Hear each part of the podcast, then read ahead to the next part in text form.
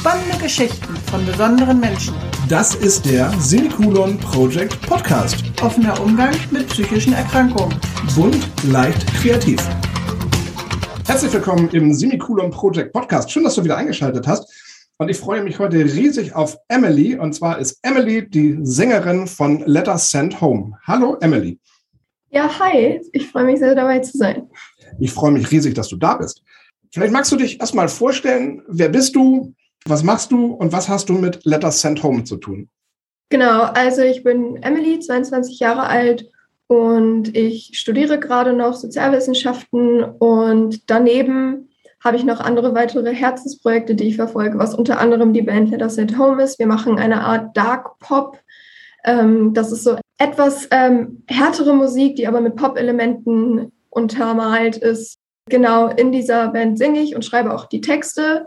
Darüber hinaus habe ich auch noch ähm, einen Podcast, der ist Helpless But Hopeful, äh, mit unserem Gitarristen zusammen. Genau. Ganz viele Themen, Emily. Wo wollen wir einsteigen? Das kannst du dir aussuchen. Dann fangen wir doch bei dir an. Das macht doch am meisten Sinn. In euren Songs schreibst du viel über dich, über deine Problematik. Ähm, ich habe dich auf dem Helpless But Hopeful Festival oder euch in Lüneburg live spielen sehen und ich fand es ganz geil, wo du dann gesagt hast, wenn ihr mich fragt, wie geht's mir, es geht mir nicht gut. Und das finde ich schon mal ganz cool, weil viele sagen ja immer, ah, mir geht's total super, mir geht's klasse. Aber du hast gesagt, mir geht's heute nicht gut. Das war tatsächlich auch ähm, nicht einfach. Es hat mich eine Überwindung gekostet. Es wäre äh, jetzt sehr Heuchlerei zu sagen, ach, das, das war easy. Ich habe nämlich eigentlich so eine Rede immer, die ich vor einem Song, der ist Vendetta, die halte ich da immer. Und äh, da, darin sage ich halt, in dem Song geht es darum, wie ich lange Zeit ähm, keine Kontrolle über mich, über meine Emotionen, über meinen Charakter hatte, über meine Beziehungen und so, aber die Kontrolle wieder zurückgeholt habe. Ähm, also es ist ein eher positiver Song in Bezug auf ähm, mentale Gesundheit.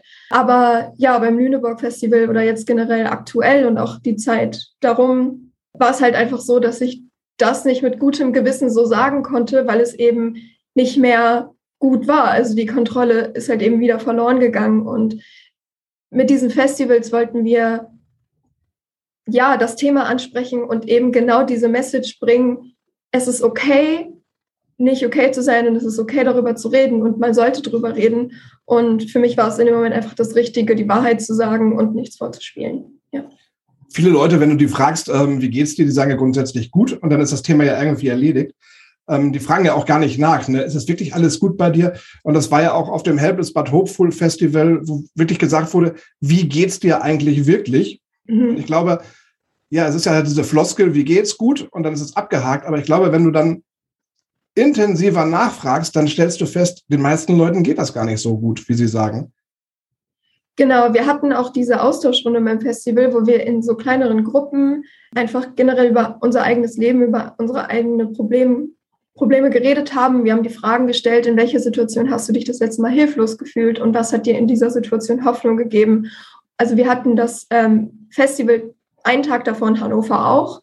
Das heißt, ähm, in, in beiden Runden, in beiden Austauschrunden ist mir eins bewusst geworden und das ist, dass jeder und jede Person hat einfach ähm, das eigene Päckchen zu tragen und es, und es ist, es ist halt einfach sehr individuell, aber was immer darauf, daraus, daraus gekommen ist, ist einfach, dass was geholfen hat, war reden, offen sein, drüber sprechen, egal welches Thema, egal ob es dolle schlimm war, ob es nicht so schlimm war, wobei das auch ist, kein Problem ist schlimmer als ein anderes. Es geht darum, wie man sich selbst damit fühlt. Wann war für dich klar, dass du ähm, mit deinem Problem, Problem hört sich immer doof an, mit deiner Geschichte äh, an die Öffentlichkeit gehst? Ja, das ist eine sehr gute Frage, weil tatsächlich darüber offen zu sprechen, auch vor allem in der Öffentlichkeit, dass es eher so schleichend passiert.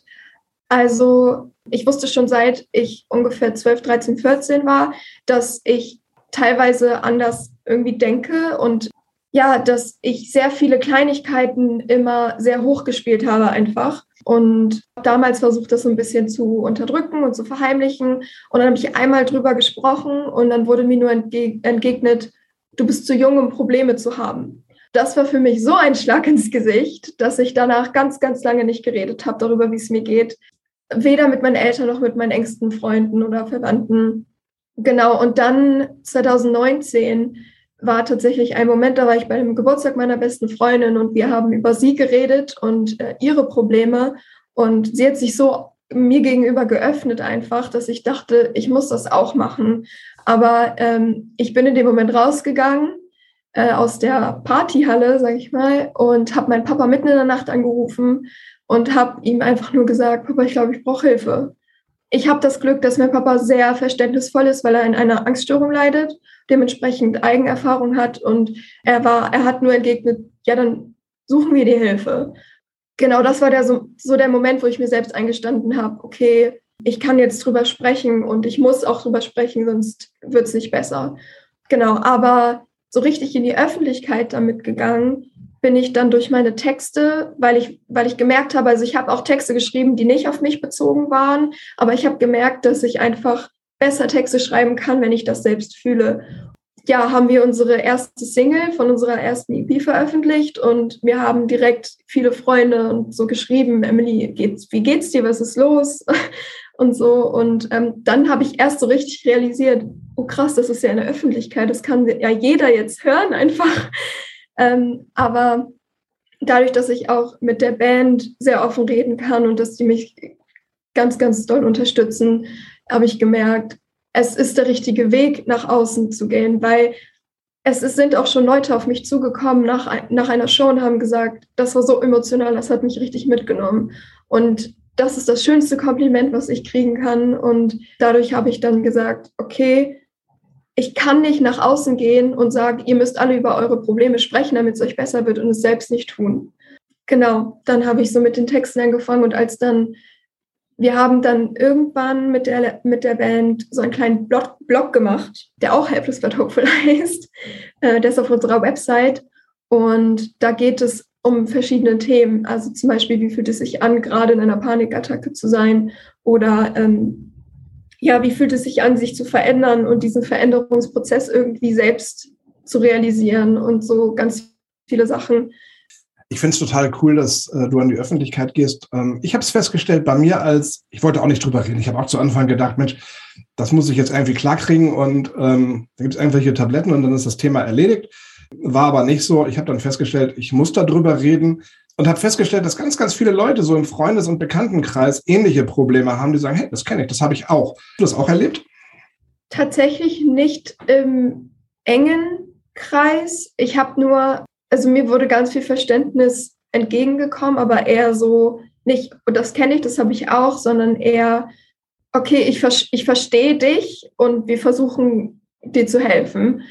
Was cool ist, ist, dass ich seitdem ganz, ganz oft mit meinem Papa reden kann und er auch sich mir gegenüber sehr öffnet, was er davor gar nicht gemacht hat. Ich wusste, da war was, aber seitdem er weiß, dass es mir ja auch ähnlich vielleicht geht, redet er mit mir total offen und man fühlt sich super verstanden, weil obwohl es vielleicht nicht die gleichen Probleme sind, gibt es Parallelen, die äh, einfach ja die einfach voll helfen, weil ich habe ihm zum Beispiel erzählt, dass ich ganz viel überdenke einfach. Es ist, jemand schreibt mir vielleicht fünf Minuten nicht zurück und hat die Nachricht gelesen und ich denke, ich denke schon direkt daran, oh, diese Person kann mich gar nicht leiden und ich habe oder ich habe irgendwas gemacht und so und das ist dann so ein Zirk, so ein ja, so ein Kreis, der sich dann immer schlimmer dreht, so eine Spirale und dann irgendwann komme ich doch nicht mehr raus. Und mein Papa hat zum Beispiel erzählt, dass es bei ihm ähnlich ist, aber mit so Sachen wie, ähm, oh, mir tut es im linken Zeh weh und am Ende habe ich irgendwie Krebs, dass er sich das so hochdenkt und so mit seiner Angststörung. Und das war für mich so, okay, krass, es ist nicht direkt das Gleiche, aber er versteht, wie ich das meine. Und das hat auf jeden Fall äh, ja, sehr geholfen. Ich kenne das, was du gerade gesagt hast, mit dem, äh, ich schreibe eine WhatsApp und äh, derjenige oder diejenige liest die, wo ich dann denke, warum schreibt er nicht zurück? Ähm, was ist da los? Und ja. ich mache mir genau diese Gedanken, die du dann auch gerade genannt hast, wo ich dann denke, so, oh, der mag mich nicht mehr oder die mag mich nicht, was habe ich falsch gemacht, habe ich einen Fehler gemacht und ich kann das nachvollziehen, dass dieser, dieser Strudel, in dem du dich dann befindest, das ist dann teilweise so äh, unaushaltbar, wo du denkst so, boah. Und einfach kommt dann die ja. Mail und ähm, wo du dann denkst so, hey, ist alles in Ordnung. Aber ja. ich kann das. Ganz und fünf, Minuten, und fünf, fünf Minuten vorher ist die Welt zusammengebrochen und ja. auf einmal kommt diese Nachricht und man fühlt sich so dumm auch, weil warum habe ich denn gerade so warum, warum war ich denn gerade so emotional? Das ist doch jetzt wieder alles gut. Also ja, Ich glaube, das hat ganz viel mit Verlustangst zu tun, glaube ich, dass du dann die, die Person nicht ver verlieren willst und irgendwie dann überlegst, hast du was Falsches geschrieben? Aber mir ist es dann teilweise so, dass ich die Nachricht nochmal lese und sage, war das jetzt in Ordnung? Habe ich jetzt was Falsches geschrieben? Nee, war doch alles in Ordnung. Und ich mhm. interpretiere da teilweise so viel rein ähm, in diese Nachricht, wo ich dann denke, so, ach, Wahnsinn, das ist ja bekloppt, was du da gerade machst. Also im Nachhinein dann, ja. Ja, genau.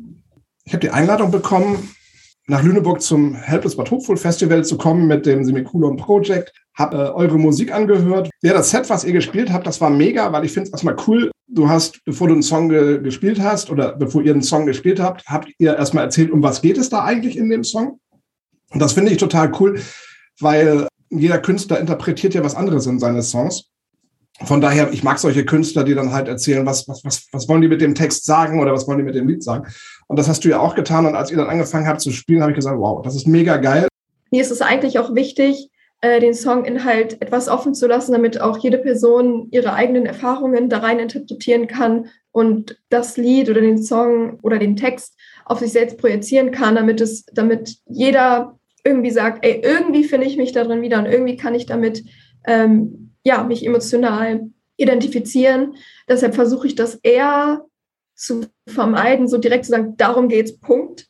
Aber ähm, ja, in dem Festival hat es sich einfach richtig angeführt, so darüber zu reden, was ich da rein interpretiert habe, weil es ja in dem Festival darum ging, zu sprechen über sich, über seine eigenen Erfahrungen. Ja. Jetzt habt ihr die Band gegründet und beschäftigt euch natürlich mit ganz, ganz schwierigen Themen. Wie ist die Band entstanden und wann habt ihr gesagt, wir wollen uns mit mentaler Gesundheit beziehungsweise mit den Dingen beschäftigen, die dich ähm, beschäftigen? Genau, also äh, wir hatten 2015 so eine kleine Schülerband mit aber auch noch anderen Mitgliedern. Und dann war ich und unsere Bassistin Lara, wir waren dann 2017, 2016, 2017 ein Jahr lang in den USA im Ausland. Äh, und als wir wiedergekommen sind, haben wir uns dann zusammengesetzt und haben gesagt, so, wir wollen es jetzt richtig machen. Ähm, Musik ist eine Leidenschaft. Wir haben in diesem Jahr, wo wir weg waren, gemerkt, wir brauchen das. Und ähm, ja, dann haben wir uns mit unserem äh, Gitarristen und mit unserem ehemaligen Drummer noch zusammengesetzt und haben gesagt, wir schreiben jetzt unsere eigenen Songs und wir wollen darin auch was aussagen. Und dadurch, dass ich von Anfang an die Texte geschrieben habe, ja, kam es einfach dazu, dass ich von Anfang an meine eigenen Erfahrungen in die Musik mit eingebracht habe und das fanden die anderen drei auch immer gut. Dann 2018 haben wir uns von unserem ehemaligen Drummer getrennt und haben jetzt seitdem Luis, unseren aktuellen Drummer, mit dem es super funktioniert.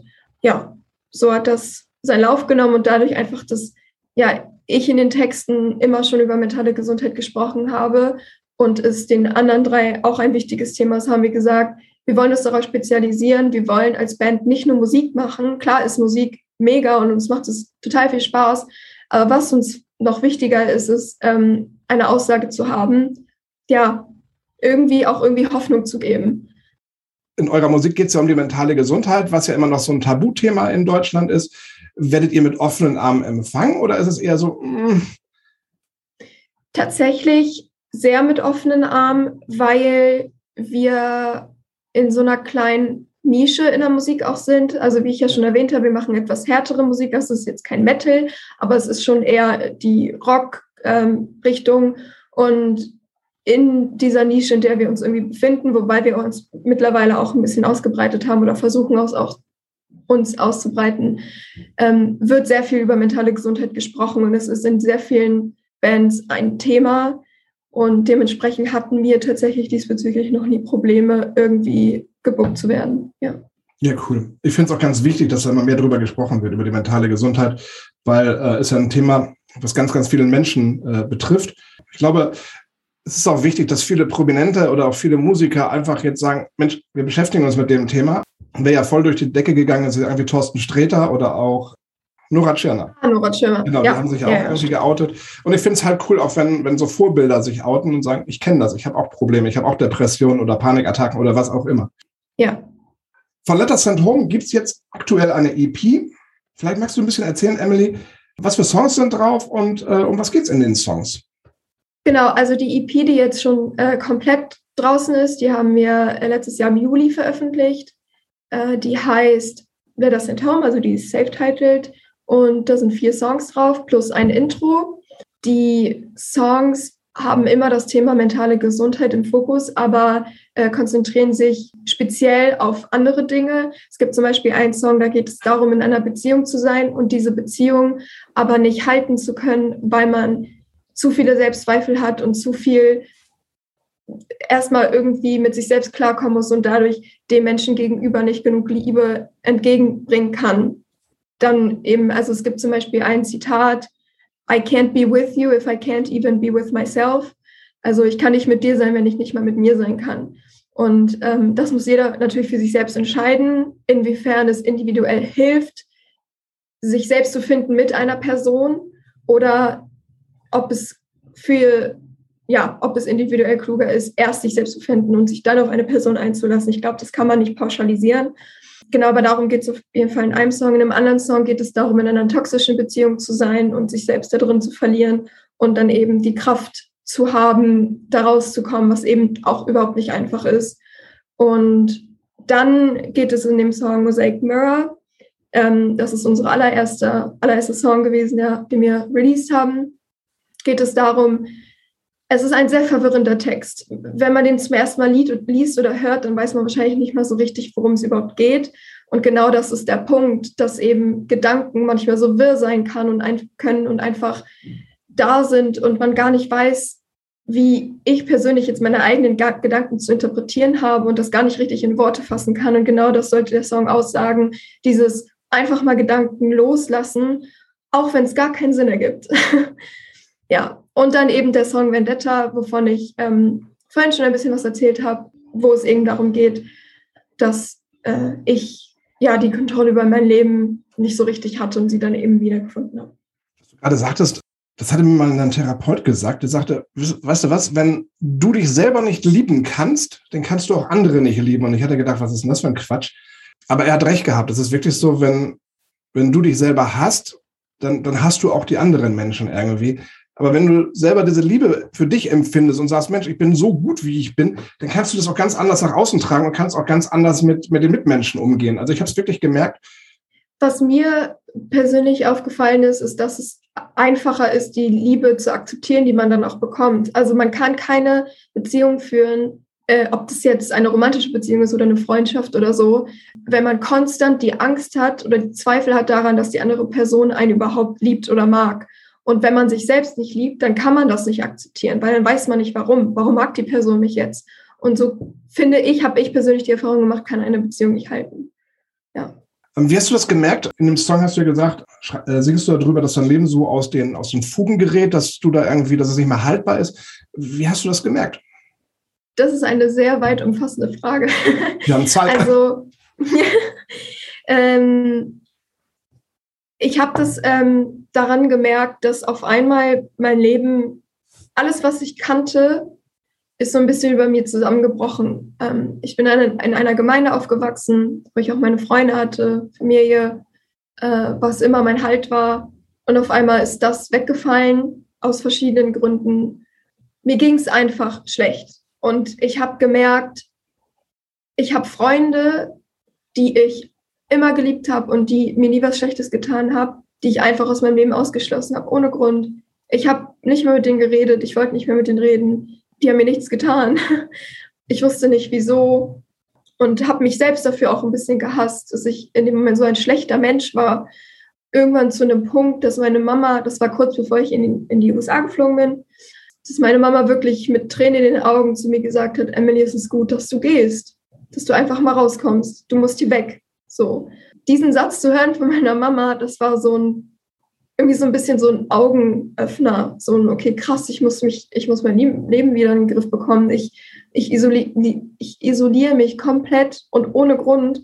Und ich habe in dem Moment nichts irgendwie mehr gehabt, was mir Halt gegeben hat.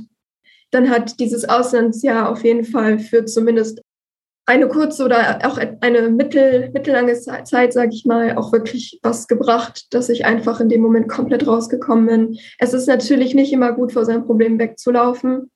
Ich finde persönlich, dass ich das in dem Moment auch nicht gemacht habe, sondern dass ich dann einfach mich selbst in den USA kennengelernt habe und dann erstmal wusste, wer bin ich überhaupt und was will ich und wie kann ich weitermachen.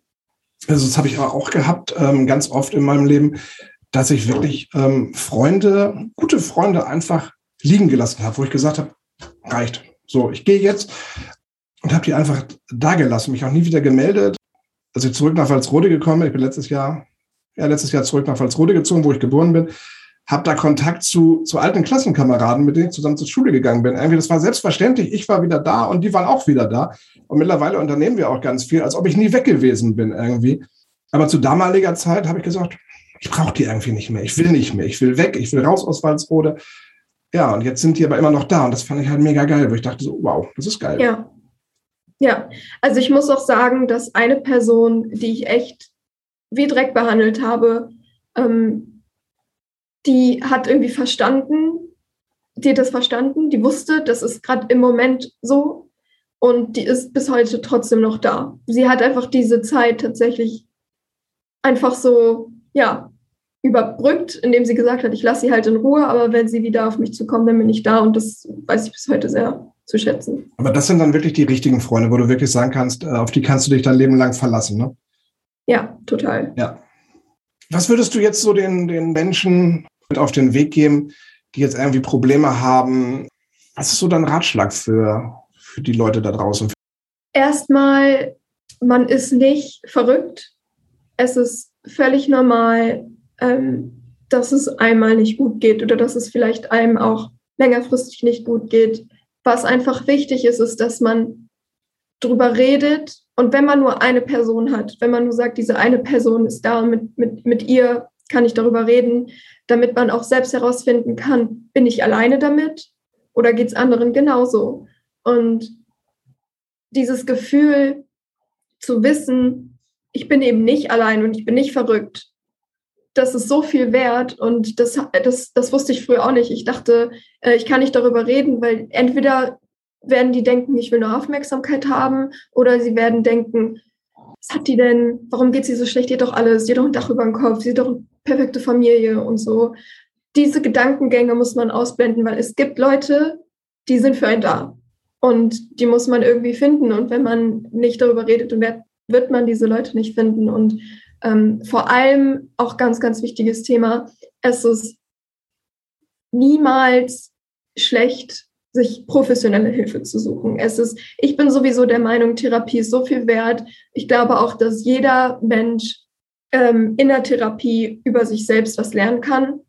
Und es, das Thema muss absolut enttabuisiert werden. Es braucht auch vor allem mehr Therapieplätze. Also es ist, es ist sehr frustrierend und da vielleicht auch nochmal äh, der Appell, nicht direkt aufzugeben, wenn man eben bei so einer Therapiesuche erstmal erfolglos ist, sondern wirklich weiterzumachen, auch wenn es unglaublich kraftzerrend ist. Und das kann ich auch nur aus eigener Erfahrung bestätigen, dass es, man hat dann das eine Telefonat geführt und dann, und dann heißt es ja zwei Jahre Wartezeit. Und dann denkt man, ich kann jetzt nicht noch ein Telefonat führen, ich kann nicht noch ein ähm, ja, Probegespräch machen, das, das schaffe ich nicht. Aber zu sagen, doch eben schon, weil es ist so, so wichtig und auch dieses Gefühl, was nämlich auch ein Problem ist, wo man in so eine Spirale gerät, ist, dass wenn es einem schlecht geht, dass es super schwer fällt, natürlich nach außen in Hilfe zu suchen, zu sagen, ich bin jetzt in so einer Downphase, ich würde am liebsten gar nicht aus meinem Bett aufstehen, aber ich muss jetzt Therapeutin oder Therapeutin anrufen, das ist super schwer. Aber gleichzeitig habe ich auch die Erfahrung gemacht, wenn es dann eben besser ist, denkt man, ach, ich brauche jetzt gar keine Therapie mehr, jetzt ist auch egal. Und dass man sich in diesen Hochphasen dann auch bewusst ist, ich nutze jetzt meine Energie, um diesen Schritt zu gehen, damit ich, wenn ich das nächste Mal schlechte Tage, schlechte Phase, eine depressive, depressive Episode habe, eben diese Hilfe dann habe. Ich habe das gemerkt bei meinem Therapeuten, den ich habe, dem bin ich richtig auf den Sack gegangen. Also ich habe gehört, dass der gut sein sollte und habe da angerufen und habe gesagt, Mensch, wie sieht's aus? Ich hätte gerne einen Termin. Und dann sagte er halt auch, was du schon sagtest, ja, ich habe ganz lange Wartezeiten, so zwei Jahre. Okay. Und der hatte immer, ich glaube, Dienstags Sprechstunde, Dienstags morgens ab acht oder so. Und ich habe jeden Dienstag angerufen und habe gesagt, Mensch, wie sieht's denn aus? So, und dann hat mhm. er irgendwann zu mir gesagt, Mensch, ich finde das total cool, dass Sie regelmäßig anrufen und nachfragen. Da sehe ich auch schon mal, dass es für Sie wichtig ist, in Therapie zu kommen. Und ich habe den wirklich genervt und genervt und genervt. Und irgendwann sagt er, wissen Sie was, dann und dann habe ich einen Termin frei. Aber ich glaube, da muss man auch wieder so ein bisschen hinterher sein, wenn man dann einen Therapeuten hat, wo man weiß, Mensch, der könnte richtig gut sein, mit dem kann ich klarkommen, dass man da einfach auch nervt und immer wieder anruft und sagt, Mensch, kann ich nicht doch oder kann ich nicht? Und ja. das funktioniert. Also ich denke schon, auch den Leuten mal richtig auf den Sack gehen. Und vor allem auch ja, die, den Mut haben zu sagen, okay, jetzt gerade, ich kann keine zwei Jahre warten, es geht einfach nicht. Wenn ich noch länger warte, dann überlebe ich das vielleicht sogar nicht. Dann zu sagen, okay, eine Klinik ist vielleicht auch eine Option. Und das ist eben noch der zweite Schritt. Ich meine, Therapie ist ja schon sehr tabuisiert und sehr stigmatisiert. Und ähm, ja, so ein Klinik, äh, Klinikumaufenthalt ähm, ist natürlich noch mal viel schlimmer. Man denkt, oh, da sind ja nur Verrückte drin. Aber das ist es eben nicht. Und es ist so ein ja, richtiger und wichtiger Schritt zu sagen, für sich selbst einzugestehen, ich brauche jetzt die Hilfe und ich kann jetzt keine zwei Jahre auf eine Therapie warten. Ja. In der Klinik habe ich immer die wundervollsten Menschen kennengelernt, weil die Menschen dort in der Klinik, die haben Verständnis für das, was du hast. Und da brauchst du auch keine Angst zu haben, wenn du da mit jemandem redest, der, der oder die versteht dich und sagt, das kenne ich, das habe ich auch. Und das ist halt das Witzige, wenn man da mit, mit Gleichgesinnten spricht, ähm, da entsteht ein ganz anderes Verständnis. Und ich habe in den Kliniken immer wundervolle Leute kennengelernt. Ja, das ist richtig schön. Das kann ich mir auch genauso vorstellen, wenn man eben wieder dieser Punkt, man ist halt eben nicht allein. Ja. Emily, du hast vorhin schon gesagt, es gibt einen Podcast, den Helpless But Hopeful Podcast. Den moderierst du mit Robin. Wie ist es für dich, heute mal auf der anderen Seite zu sitzen und nicht selber zu moderieren? Sehr cool tatsächlich, weil ähm, ich kann auch mal reden. also in unserem Podcast ist es wirklich so, dass wir hauptsächlich die Fragen stellen und vielleicht hin und wieder mal Input geben, wie unsere Meinung zum Thema ist. Aber wir reden ja nicht über uns selbst. Es geht wirklich darum, also wir thematisieren die zwei Fragen, was stimmt dich hilflos und was macht dich hoffnungsvoll. Da geht es immer darum, um die Geschichte des Gastes. Genau, es ist sehr interessant, einfach mal selbst die Fragen gestellt zu bekommen und darüber zu reden, über mich zu reden. Das habe ich, ist tatsächlich auch irgendwie, das, ich war schon mal in einem Podcast zu Gast, da, da ähm, ist es aber nicht so ausführlich gewesen. Also ich finde es sehr interessant und auch äh, sehr cool, dass ich dabei sein darf hier. Bitte. Ja, gerne. Ähm, was habt ihr für Gäste gehabt ähm, bei euch in dem Helpless But Hopeful Podcast? Das sind tatsächlich alles sehr, ich glaube hauptsächlich Leute, die wir kannten bisher, die alle verschiedene Themen hatten. Wir haben mit äh, Merten, das ist tatsächlich sogar ein Klimaaktivist und äh, Influencer, äh, über den Klimawandel geredet und über ähm, ja all sowas, was ihn da hilflos und hoffnungsvoll stimmt. Wir haben äh, mit einem Freund von uns über Transsexualität geredet, wir haben über Homophobie geredet, wir haben über ähm, ja, Sucht geredet und über ganz viele ähm, Themen, die einen eben einfach hilflos stimmen kann. Und es sind bis jetzt immer eigentlich nur, ich sag mal jetzt in Anführungszeichen, Durchschnittsperson gewesen, wie du und ich, wie jeder, ohne ähm, dass wir, also wir haben tatsächlich sogar als Gast jetzt in Hannover zum Beispiel einen Live-Podcast aufgenommen mit äh, einem, einem Peer von U25 und in Lüneburg, ja, das hast du ja mitbekommen, ähm, mit Chris von Emote. Ja, Emily, ich sage vielen lieben Dank, dass du dir Zeit genommen hast. War wirklich schön, Danke mit dir gesprochen zu haben. Und äh, wie schon gesagt, ich bin echt gespannt, ja, was es von äh, Letters Sent Home in den nächsten Wochen, Monaten, Jahren zu hören gibt. Und drücke euch ganz, ganz fest die Daumen, dass ihr richtig durchstartet. Emily, wie jeder Gast habe ich jetzt auch noch zehn Fragen für dich, die ich dir gerne stellen möchte. Hast du Lust? Bist du bereit? Ja, ich bin ready. Gut. Fangen wir an. Was war der beste Ratschlag, den du jemals erhalten hast? So blöd es klingt, aber äh, sprich drüber. Du bist für einen Tag Chef der Welt. Was würdest du ändern? Die Klimapolitik. Glaubst du an Gott und wie stellst du ihn dir vor? Ich glaube an eine höhere Kraft, aber keine, kein Bild, habe kein Bild vor. Was steht ganz oben auf deiner Bucketlist? Eine Europatour mit Letters in Home. Wer ist dein Vorbild? Ich glaube, ich habe nicht ein Vorbild, sondern ich habe mehrere Menschen, auf die ich aufschaue, wo ich mir, also bezogen auf ähm, einzelne Charaktereigenschaften. Was war deine verrückteste Begegnung? Ich habe auf einem Konzert, wo ich die Band sehr, sehr, sehr, sehr, sehr dolle feier und auch ein, eine sehr große Inspiration für mich ist, sind wir danach zum Merchstand gegangen und da stand dann die Frontfrau und hat mich wiedererkannt und hat gesagt, dass sie meine Musik, also unsere Musik cool findet und das war völlig verrückt für mich. Wer war das? Die heißen Dream State. Ähm, bist du ein Frühaufsteher oder eher ein Morgenmuffel? Ich bin zwar kein Frühaufsteher, aber wenn ich aufgestanden bin, bin ich auch kein Muffel. Was ist deine größte Stärke? Äh, ich glaube Empathie. Bist du auf etwas besonders stolz an dir? ja, ich glaube, da würde ich fast sogar gleich antworten. Ich glaube, meine, ja, die, die Fähigkeit, mich einfach in andere Menschen hineinzuversetzen und immer versuchen, ähm, eine, eine Erklärung dafür zu finden, was, warum manche Menschen das tun, was sie tun oder so sind, wie sie sind und nicht direkt zu sagen, ähm, also nicht direkt zu verurteilen, ja. Wenn du Superkräfte hättest, welche wären das? Fliegen. also ich finde Beamen auch total geil, sich von einem Ort zum anderen beamen zu können. Das wäre auch cool, aber ich habe schon immer dachte ich mir, wie geil muss das Gefühl sein, einfach so in der Luft zu fliegen und über ja. alles so runter zu gucken und so, ja. Ja, das glaube ich auch, das muss cool sein, ja, das ist bestimmt geil. Emily, ich sage ganz, ganz vielen Dank. Grüß die restlichen Bandmitglieder von mir. Das mache ich. Freue mich von euch zu hören und ähm, ja, wünsche euch ganz, ganz viel Erfolg mit dem, was ihr vorhabt. Ja, danke dir. Euch vielen Dank fürs Zuhören und habt eine gute Zeit. Bis zum nächsten Mal. Ihr findet uns im Internet unter www.semikolonproject.de und natürlich auch bei Facebook und Instagram.